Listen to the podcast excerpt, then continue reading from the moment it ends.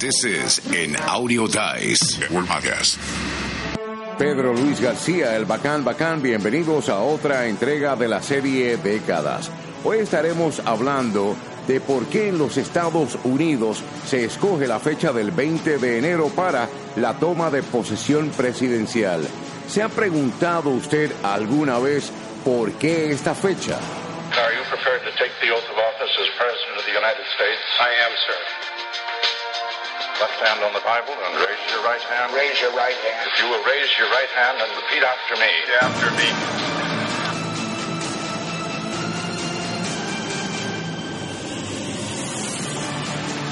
Interesante, vamos a investigar por qué la investidura presidencial de los Estados Unidos se lleva a cabo en la fecha del 20 de enero.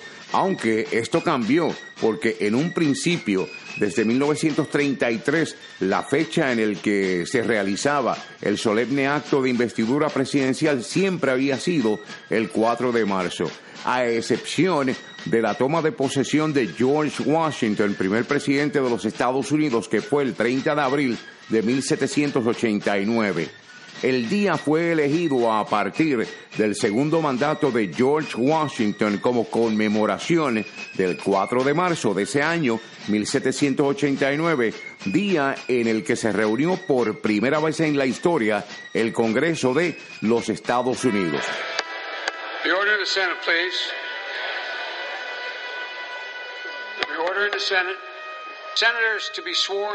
Entonces se dispone que tras la celebración de las elecciones, el plazo de cuatro meses era el perfecto. Estamos hablando de aquel entonces, más adelante vamos a comentar cuándo fue que surge el cambio a la fecha del 20 de enero.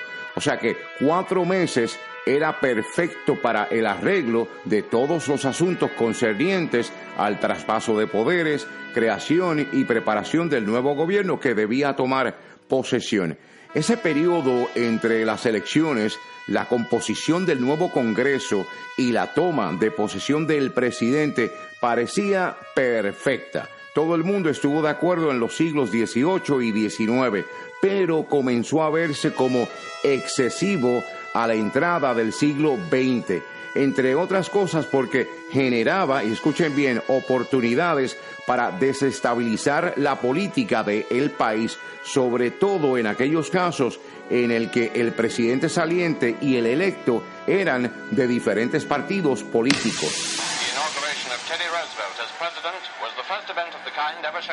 Ahora, cabe destacar que la gran depresión con la que se encontró en su periodo de reelección el presidente Roosevelt hizo que éste no pudiese aplicar las medidas oportunas durante esos meses de transición, por lo que se buscó la urgente solución a través de una petición realizada unos años atrás por un senador llamado George Norris, quien había propuesto realizar una enmienda que pusiese una solución y acortase esos plazos. En 1933 fue aprobada y ratificada la vigésima enmienda de la Constitución estadounidense, por la que se establecía que tras las elecciones presidenciales, el nuevo Congreso se constituiría recién estrenado el año, o sea, como hoy día, 3 de enero, y el presidente tomaría posesión de su cargo el 20 de enero, como viene realizándose desde el año 1937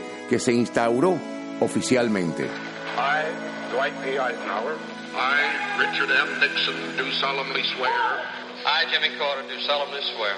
I, George Herbert Walker Bush. Pero han surgido momentos en la historia de los Estados Unidos donde la toma de posesión ha tenido que ser movida de fecha desde que se instauró en el año 37. En el caso del presidente Roosevelt, cuando fallece, su sucesor Harry Truman toma posesión el 12 de abril del año 1945. La segunda investidura del presidente Eisenhower en el 57, la fecha cae un domingo y tuvo que ser movida.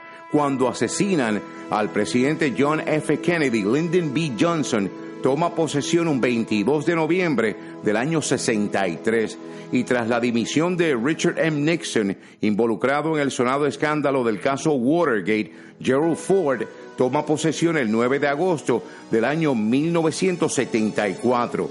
En el caso del presidente Barack Obama, en su segundo término, la fecha también tuvo que cambiarse porque el 20 de enero cayó un domingo, por lo que se realizó el juramento dentro de la Casa Blanca en una ceremonia privada y luego se trasladó el acto público ante los ciudadanos al lunes 21 de enero. I, Barack Hussein Obama, do solemnly swear I, Barack Hussein Obama, do solemnly swear that I will faithfully execute that I will faithfully execute the office of President of the United States the office of President of the United States and will, to the best of my ability, and will, to the best of my ability, preserve, protect, and defend preserve, protect, and defend the Constitution of the United States. the Constitution of the United States. So help you God. So help me God. Congratulations, Mr. President. Thank you, Mr. Chief Justice. Thank you so much. Y al momento de este podcast, los Estados Unidos se preparan para otra investidura presidencial, la de Donald Trump, presidente número 45 en la historia de los Estados Unidos. Espero que hayan disfrutado de este podcast de décadas dedicado a el 20 de enero y la toma de posesión estadounidense.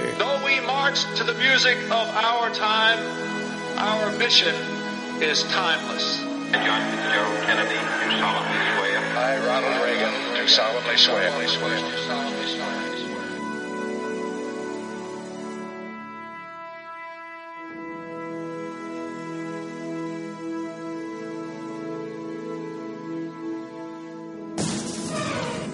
Otra entrega de décadas, la serie. Si desean escribirme, lo pueden hacer a Pedro Luis García 1 yahoo.com. También estoy activo en las redes sociales, Instagram y Twitter. Aparezco como at Bacán Bacán. En Facebook, Bacán Bacán Oficial. También quería, antes de cerrar esta transmisión, agradecer a los que me han seguido en mis podcasts anteriores desde Francia, España, gran parte de los Estados Unidos, México, República Dominicana y Puerto Rico. Una vez más, gracias. Bacán, bacán, el podcast. This is an Audio Dice podcast.